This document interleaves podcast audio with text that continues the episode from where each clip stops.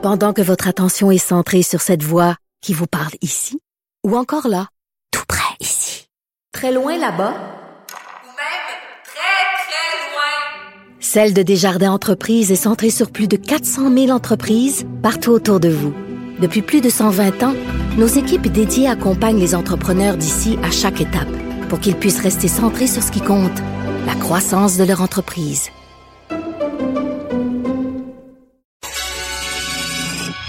Un adolescent de 17 ans poignardé. Une autre femme assassinée.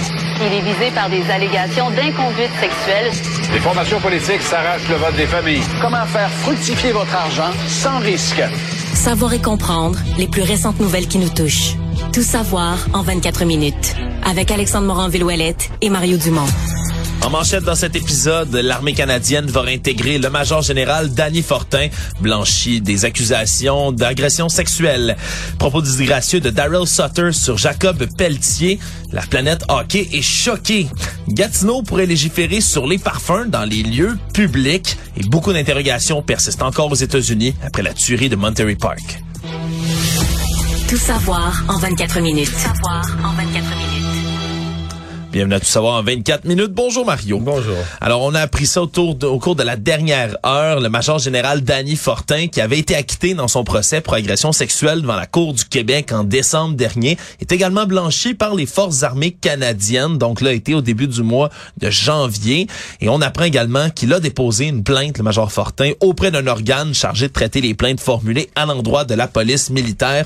Lui qui ne semble pas d'accord avec une partie du traitement qui lui a été réservé faut dire que c'est quand même là tout un chemin qu'a parcouru le major euh, général Danny Fortin. Là, on se souviendra qu'il était là au centre de la logistique de la campagne de vaccination contre la COVID-19. Il était au sommet, le militaire le plus connu, le plus en vue. En plus, la distribution des vaccins, ça allait assez bien. C'était au moment où on tout le monde s'inquiétait Ouais, de la- ça, là, la euh, distribution ouais, des parce que c'était la première dose, puis on voulait pas perdre du temps ou gaspiller des...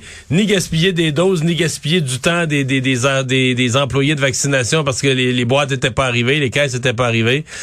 Et du jour au lendemain, il a été euh, descendu euh, aux enfers. Euh, Le type mérite plus, ri- mérite plus sa job, mérite plus rien, accusé d'agression sexuelle.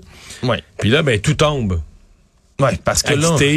Euh, L'armée dit, ben nous non plus, on n'a rien, rien, à retenir sur lui. Exactement, on dit qu'il n'y a pas de mesures administratives, il n'y a pas d'examens administratifs qui vont être nécessaires dans son cas, et on souligne qu'on va lui confier des tâches appropriées qui correspondent à son grade et à son expérience, chose qui est importante pour le major Fortin, qui s'était vu nommé euh, conseiller senior auprès du commandement des opérations interarmées du Canada, un poste qui lui déplaisait fortement, il l'avait laissé savoir là, que ça convenait pas du tout, selon lui, à son grade et à son expérience par le passé, et on apprend, là, comme je le disais un peu plus tôt aussi, là, qu'il non seulement porte une plainte à l'endroit de la police militaire, mais également euh, le responsable de ses relations médiatiques qui dit que le dossier est loin d'être clos pour lui en ce moment, qui est en attente d'une réponse concernant son appel devant la Cour d'appel fédérale en lien justement avec ce que lui qualifie de renvoi abusif et d'absence de procédure régulière par le gouvernement et sur Parce que lui l'affectation considère qu'il a été... Parce que là, en étant au- à la distribution des vaccins, il était comme à cheval entre le militaire puis le, poli- politique. le politique. Et lui considère avoir été congédié pour des motifs politiques. Oui, c'est ce qu'il considère, l'avait déjà Donc, pour dit. l'image, pour tout ça. là. le gouvernement qui avait nié, bien évidemment, ces allégations par la suite. Mais donc, on attend de son côté là ce- cette réponse là devant la cour d'appel, qui, si ça se concrétisait, pourrait poursuivre, là, faire poursuivre cette saga là, qui ne, qui n'en serait donc pas C'est une chose intéressante parce que on, est- on va tous dire en 2022 où c'est arrivé, ou 2021, tu peux pas maintenir en poste quelqu'un qui a des accusations aussi graves contre lui, des allégations, là, Oui. ou des accusations que c'est devenu après. C'est impossible, ça, ça se fait plus. Mais il arrive quoi quand euh, c'était des allégations qui ont jamais pu être prouvées, puis qu'entre-temps, t'as démoli la carrière de quelqu'un? C'est certain. Là, euh, est-ce que quelqu'un paye? Est-ce que quelqu'un compense? Comment on gère ça? Ouais, parce que c'est un dossier, même celui là de, de l'agression sexuelle, qui est assez euh, assez épineux aussi. C'est une ancienne étudiante du collège militaire royal de Saint-Jean-sur-Richelieu qui étudiait avec lui au moment des, de l'événement allégué qui remonte à 1988. Et là, le juge dans le dossier, lui, ce qu'il a dit lors du procès, c'est qu'il est convaincu que la victime a bel et bien été victime d'une agression sexuelle. Le problème, c'est qu'il n'a pas été convaincu, hors de tout doute raisonnable, que le responsable c'est le major général Danny Fortin, alors qu'il était lui aussi étudiant, comme je le disais, au collège. Il a évoqué certaines contradictions dans le témoignage devant la police, devant la cour, les circonstances autour de l'événement. Même le DPCP ici a déjà confié à l'agence QMI qui porterait pas la décision en appel. Donc le dossier semblait clos de ce côté-là. C'est quand même, ça reste épineux. Comment on réintègre? C'est une bonne question, Mario, comme tu le dis, là, une figure comme ça, surtout au sein d'un organisme qui est aussi hiérarchisé, aussi rigide que l'armée canadienne. Question intéressante qui va se poser dans plusieurs milieux de travail, remarque, au fil des, des années. là. Actualité. Tout savoir en 24 minutes. Parle hockey, Mario, alors que le milieu du hockey professionnel et de tout ce qui est en cours, la LNH, est en feu, surtout sur les réseaux sociaux, depuis une certaine déclaration qui a été euh, donnée par l'entraîneur-chef des Flames de Calgary, Daryl Sutter, qui est connu, disons-le, Mario, pour... euh, disons son comportement assez euh, de la vieille école, je veux dire comme ça. un peu caractère de cochon. Bon, du caractère, quand même un entraîneur qui a eu un certain succès dans la Ligue nationale, c'est le moins qu'on peut se dire, mais mais en fait, dans ce cas-ci, c'est comme si ça s'explique, je veux dire, euh, mettons qu'on t'avait affaire à un joueur là, qui, qui a un gros contrat, puis qui se traîne les savates depuis quelques semaines, de l'entraîneur aurait des propos, tu pourrais quand même dire c'est disgracieux, ça n'a pas de bon sens, c'est pas de même qu'il faut faire ça, mais tu comprendrais un peu. Mais là, dans le cas qui nous Tu peux, pas intéresse, tu peux pas comprendre qu'est-ce que c'est que ça. là. Les propos qu'il a tenus euh, sont sur le, le joueur natif de Québec, Jacob Pelletier, qui en était à sa toute première partie dans la Ligue nationale de hockey. Lui qui Il est comme- rappelé, premier match à vie. Ouais, puis il domine là, littéralement là, les ligues ben, les ligues dans lesquelles il joue en ce moment. A été rappelé, je dis, c'est un choix de premier de première ronde, c'est son premier match, il vient jouer, c'est un c'est tout un espoir pour le club. On gagne 6 à 3 du côté des Flames contre le Lightning de Tampa Bay et là en conférence de presse par la suite, on lui demande si Jacob Pelletier là, comment il a évalué ses performances. Je vais faire écouter aux auditeurs Mario la réaction justement de Daryl Sutter. What do you think of Peltier's debut? Uh, what's that? What did you think of Jacob's first few shifts in the NHL? Jacob Pelche. What number is he? 49. 49. Six minutes, 35 seconds, 13 shifts, average 30 seconds a shift. Got 43 seconds in the power play. Cet extrait-là est devenu viral. Mario, ce qu'on l'entend dire, c'est... euh, what number? C'est quoi son, c'est quoi son numéro? là? Ouais, c'est quoi son numéro? Comme si pff, ça l'intéressait pas. on sait pas c'est qui, on le connaît pas. Sur un fout. ton de voix monotone, il nomme, fait juste nommer ses statistiques, c'est tout. Au lieu de dire ah j'ai aimé ce que j'ai vu ou tu sais ah bon ben, ça va début, être prendre- énergique. Vraiment, ça a été extrêmement sec. Il a dit ben c'est la ligne nationale, il y a 21 ans, beaucoup de chemin à parcourir, that's it. C'est pas prononcé sur quoi que ce soit d'autre. Et là, mais c'est parce que c'est pas la première fois non plus qu'il y a des accrochages avec des joueurs québécois non plus, Daryl Sutter. Donc une partie des gens qui se sont qui s'en sont Ben inquiétés. c'est ça. Il aime pas ceux qui aiment les Québécois. Puis en plus, pas ceux qui aiment les joueurs. Lui, il aime les joueurs à très gros gabarit, ce qui est pas le cas de Jacob Pelletier. Ouais, il est pas gros. Fait c'est qu'un un- 5 pieds 9 qui parle français, ça se peut que son opinion sur lui, dans le fond, ce qu'il pense, c'est comment ça fait que l'équipe est allée repêcher ça, puis là, je pognais avec. puis- Voilà, fait que c'est assez disgracieux, puis c'est les termes qui ont été utilisés pour qualifier son attitude un peu partout là autour du monde du hockey, ici au Québec, parce que ben il y a déjà eu maille à partir avec Simon Gagné dans le temps également, quand il coachait les Kings de Los Angeles, il l'avait mis de côté pour quelques rencontres, et là il y a Jonathan Huberdeau qui est arrivé là super vedette de la Ligue nationale de hockey, qui a été échangé justement aux Flames et qui depuis le début de l'année a beaucoup de difficultés avec Daryl Sutter Ben, justement. et plus l'ombre de lui-même, là. Veut dire, c'était, je pense que c'était le premier marqueur ou un des premiers marqueurs de la Ligue. Ah, euh, dans les pointeurs. Dans les deux dernières années, là. Ouais, exactement. Et au-dessus de 100 points la dernière saison. Il est en train de tout casser avec les Panthers de la Floride. Et là, depuis qu'il est à Calgary, on le rétrograde constamment de trio.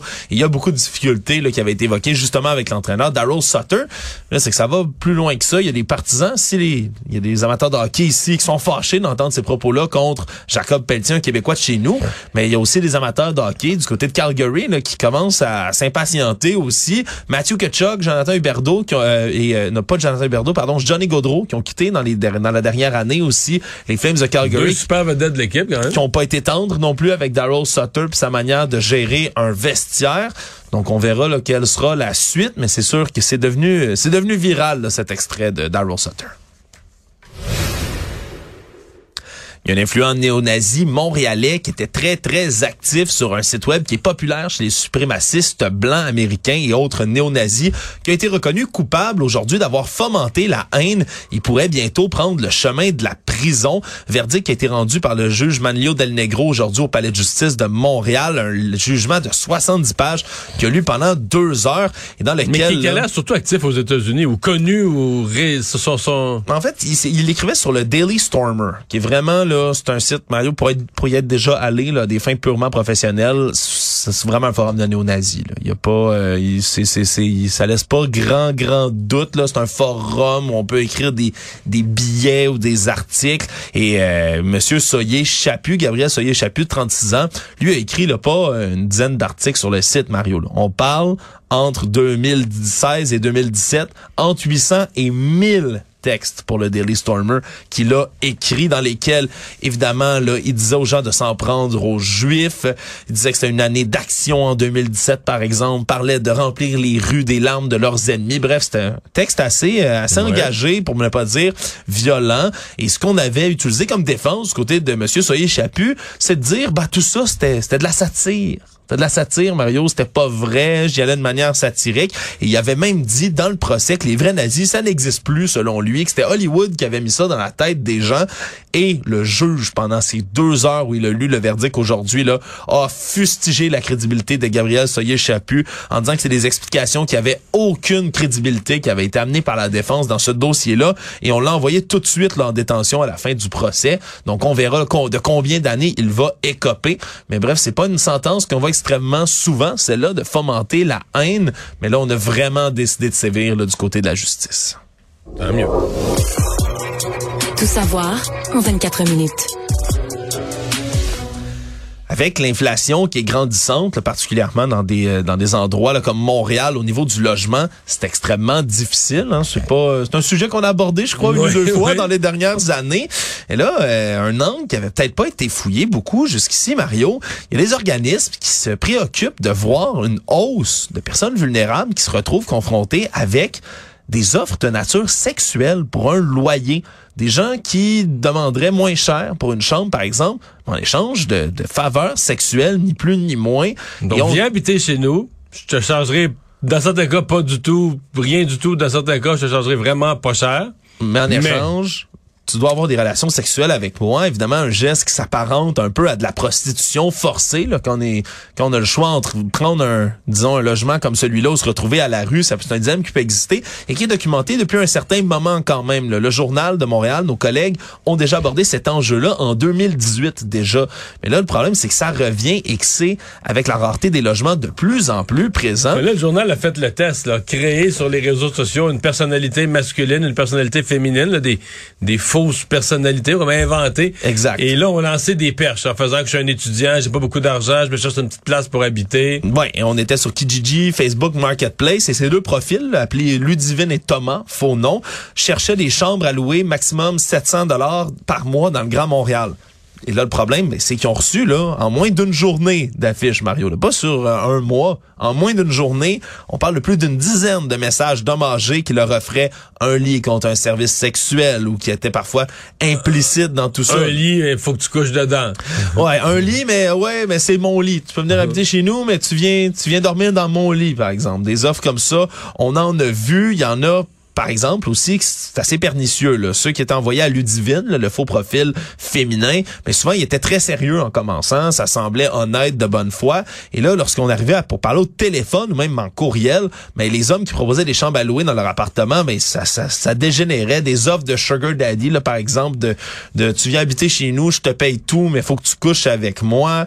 Euh, écoute on a trouvé aussi des petites annonces côté du journal qui offrent des chambres seulement pour femmes par exemple, ce qui est assez étrange. Merci. Certaines uniquement pour des hommes. À trois reprises, lorsque certains annonceurs comme ça s'affichaient des chambres uniquement pour hommes ou pour femmes, à trois reprises pour le journal, ça s'est avéré être des offres en échange de faveurs sexuelles. Et donc, ben il y a des il y a des organismes qui s'inquiètent. Mario, c'est une problématique qui qui est bien mais, réelle. Mais à la base, j'ai peu à dire sur cette problématique-là.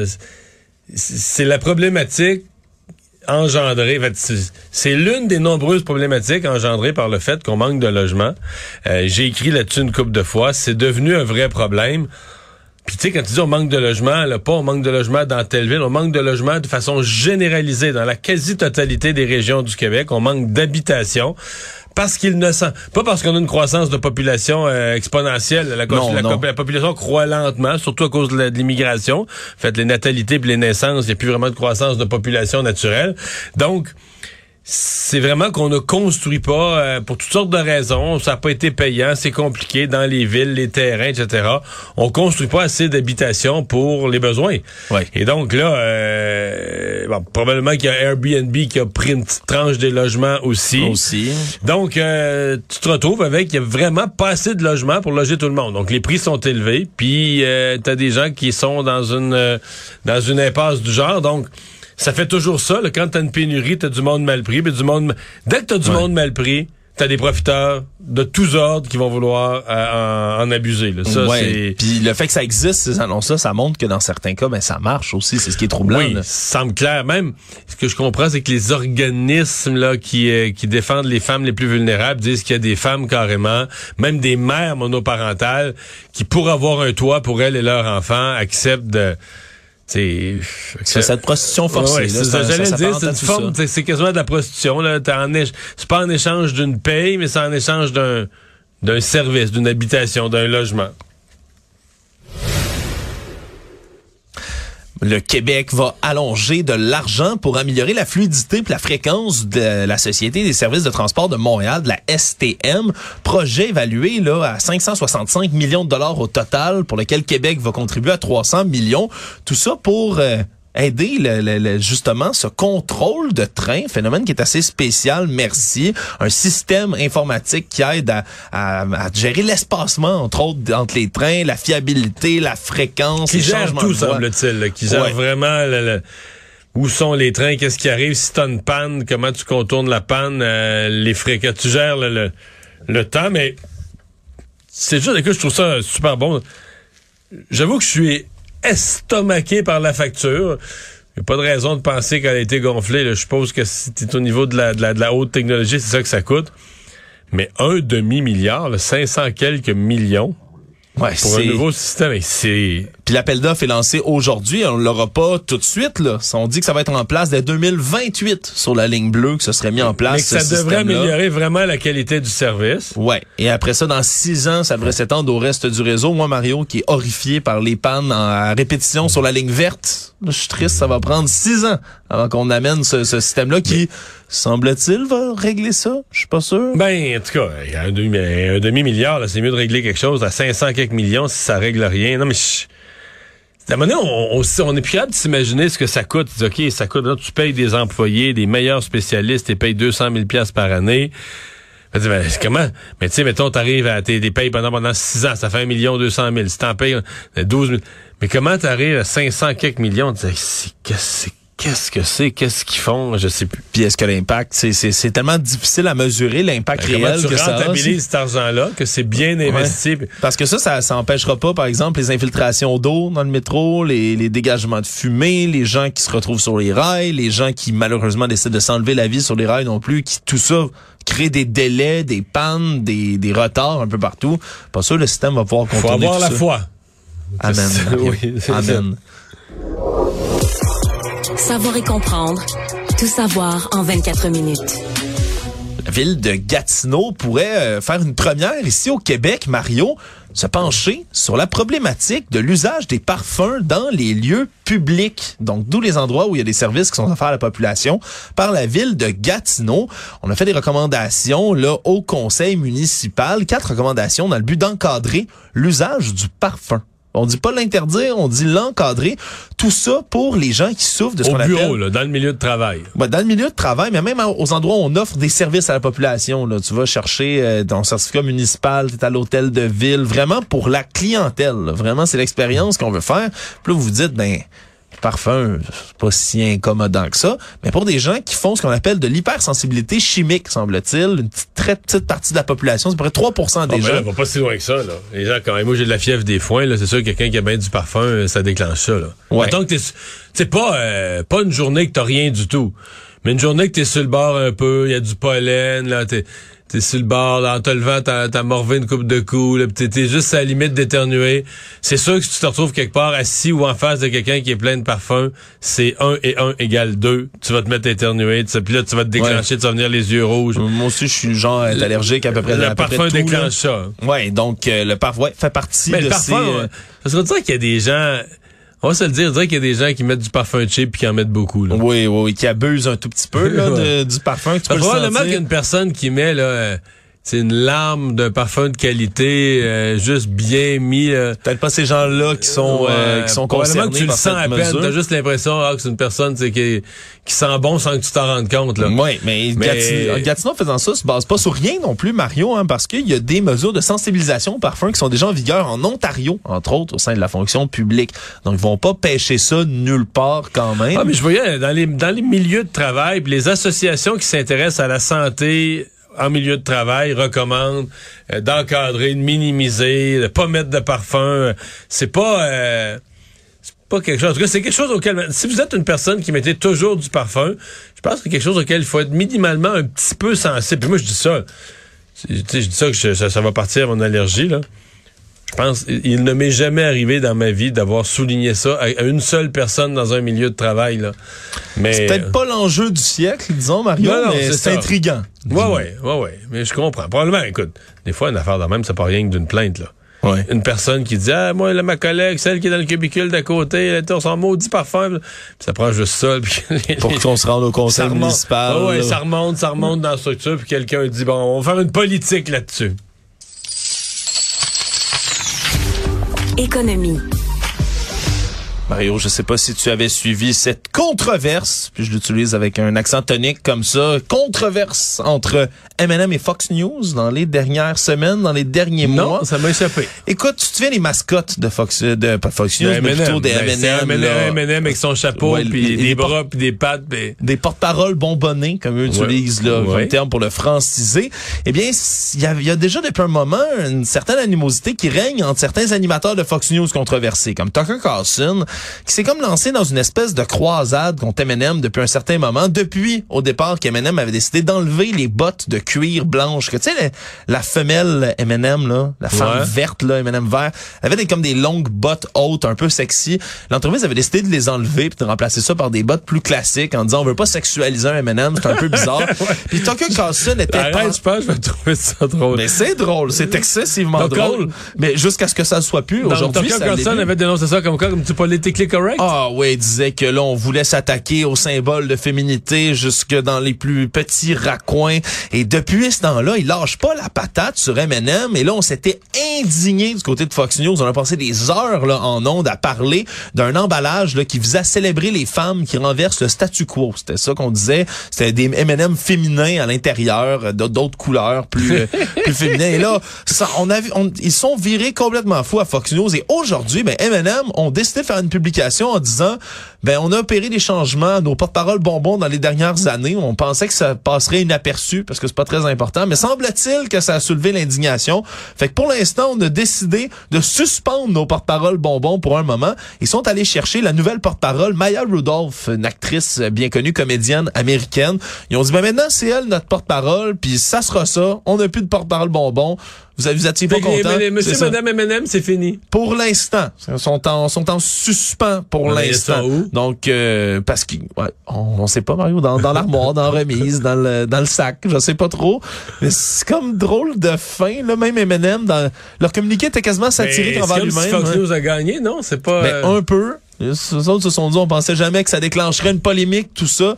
On les comprend un tout petit peu. Est-ce que ça affectait leur vente? Je suppose que oui. Ben, Sinon, ils n'auraient pas s'ils réagi. décident de prendre comme ça des mesures, peut-être. Mario, Est-ce que, tu vas est-ce que tu vas arrêter de manger des M&M parce que Tucker Carlson dénonce que la madame La M&M... mascotte a plus de bottes, Mario. Parle-moi d'un vrai enjeu, là. T'en veux plus des, t'en veux plus des M&M après ça, t'en veux plus. Oh là là. Le monde.